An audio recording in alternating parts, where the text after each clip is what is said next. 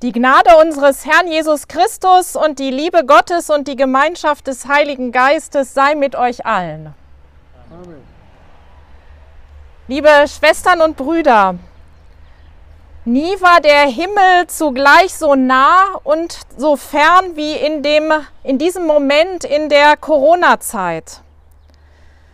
Das wäre doch der Himmel, wenn man endlich wieder Feste feiern oder Freunde treffen könnte. Wenn man essen gehen und unbeschwerte Stunden erleben würde ohne Maske und Mindestabstand. Das wäre doch der Himmel, wenn uns nicht Corona auf Schritt und Tritt verfolgen würde, wenn wir endlich in unser altes Leben zurückkehren könnten. Im Moment ist das noch ein Traum, aber dieser Traum kommt immer näher, denn die dritte Welle scheint ja endlich gebrochen zu sein. Die Inzidenzwerte sinken und wir sind jetzt in Herford ja bei kurz über 100. Wenn die Infektionszahlen nun weiter sinken, dann wird weiteren Lockerungen nichts mehr im Weg stehen. Dann können wir auch wieder Gottesdienste gemeinsam in der Kirche feiern.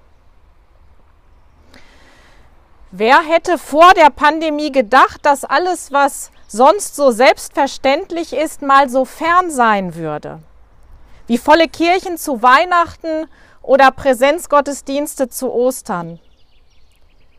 Jetzt ist schon Himmelfahrt und seit langem treffen wir uns mal wieder in Gemeinschaft und feiern gemeinsam Gottesdienst draußen.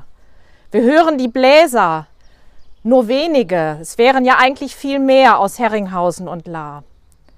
Wir dürfen noch nicht gemeinsam singen. Aber das alles, was heute möglich ist, das ist schon so ein Stück Himmel.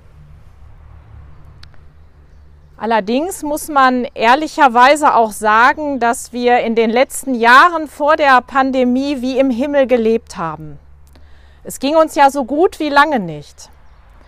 Wir hatten unglaubliche Freiheiten und Möglichkeiten. Und erst durch die Einschränkungen jetzt wird uns das so richtig klar.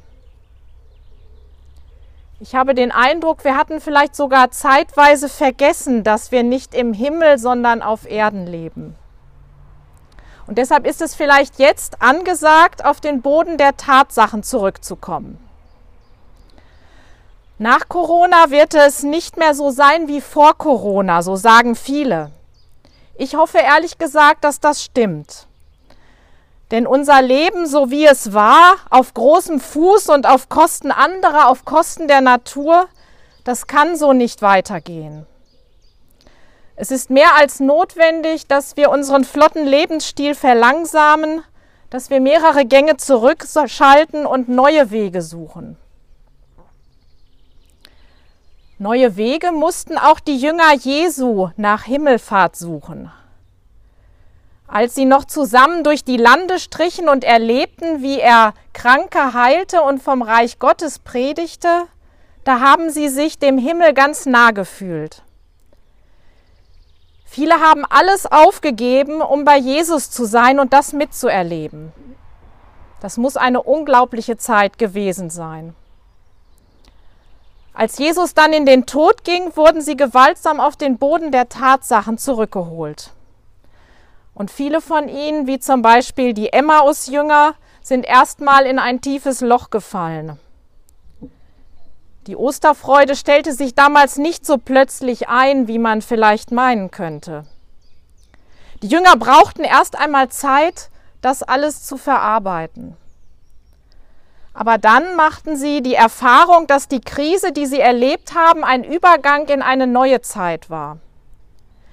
Die Zeit nach Ostern war eben keine Rückkehr in ihr altes Leben mit Jesus an der Seite, und Auferstehung bedeutet nicht, dass alles so bleibt, wie es war.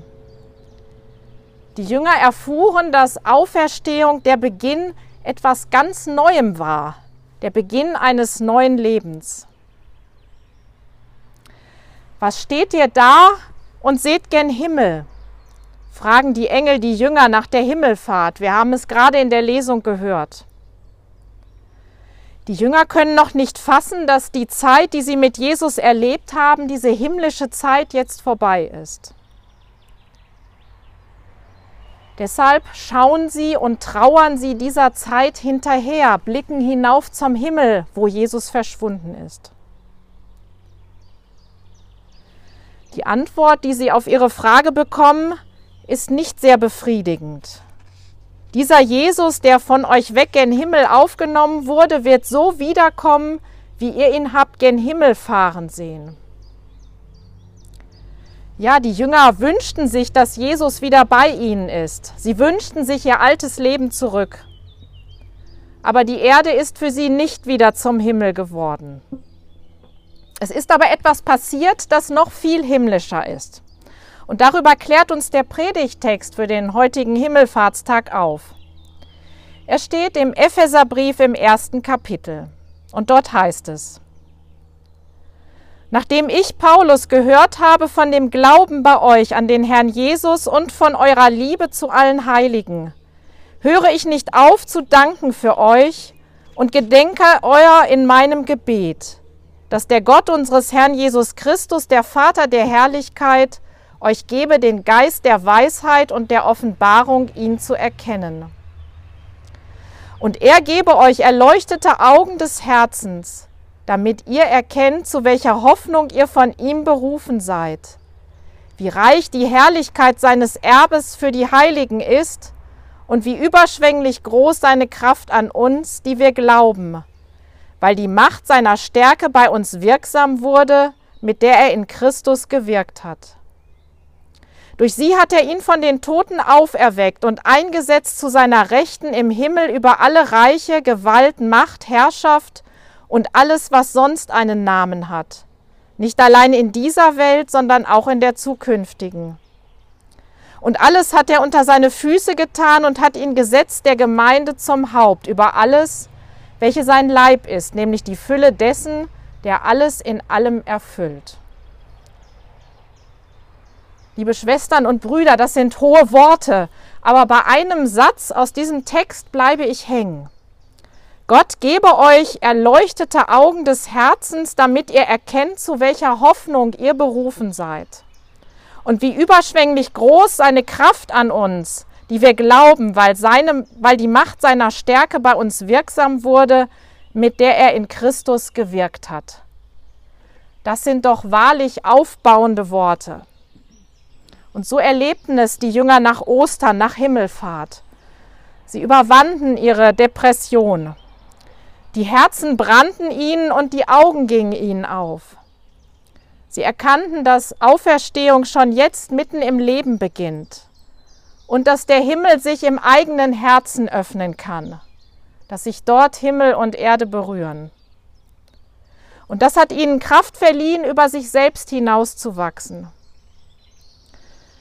Sie waren ja Zeugen geworden, wie Jesus in himmlischer Kraft Wunder tat und vom Reich Gottes sprach. Und jetzt spürten sie auf einmal diese Kraft auch in sich, die Kraft des Heiligen Geistes.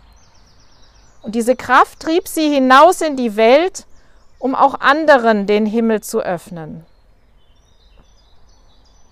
Liebe Schwestern und Brüder, auch wir haben die Kraft Gottes, den Heiligen Geist in uns. Er erfüllt uns, auch wenn wir uns kraftlos fühlen. Der Himmel ist in unseren Herzen, auch wenn er über uns verschlossen scheint. Und deshalb sind wir als Christen Menschen, die sich von Krisen nicht beugen lassen. Wir lassen den Kopf nicht hängen, sondern schauen nach vorne. Wir brauchen keinen Himmel auf Erden, weil er schon längst in unseren Herzen ist. Trotzdem dürfen wir aber weiter Sehnsucht nach dem Himmel haben nicht nach dem Himmel auf Erden oder nach unserem alten Leben, sondern nach einem neuen Himmel und einer neuen Erde, nach Gottes Reich mitten unter uns, in dem alle Krisen, alle Krankheit und alles Leid überwunden ist. Und mit dieser Sehnsucht beginnt wie bei den Jüngern damals auch für uns eine neue Zeit. Eine Zeit, die uns den Blick weitet, uns Mut schenkt und uns offen für neue Wege macht. Amen. Und der Friede Gottes, der höher ist als alle Vernunft, der halte unseren Verstand wach und unsere Hoffnung groß und stärke unsere Liebe. Amen.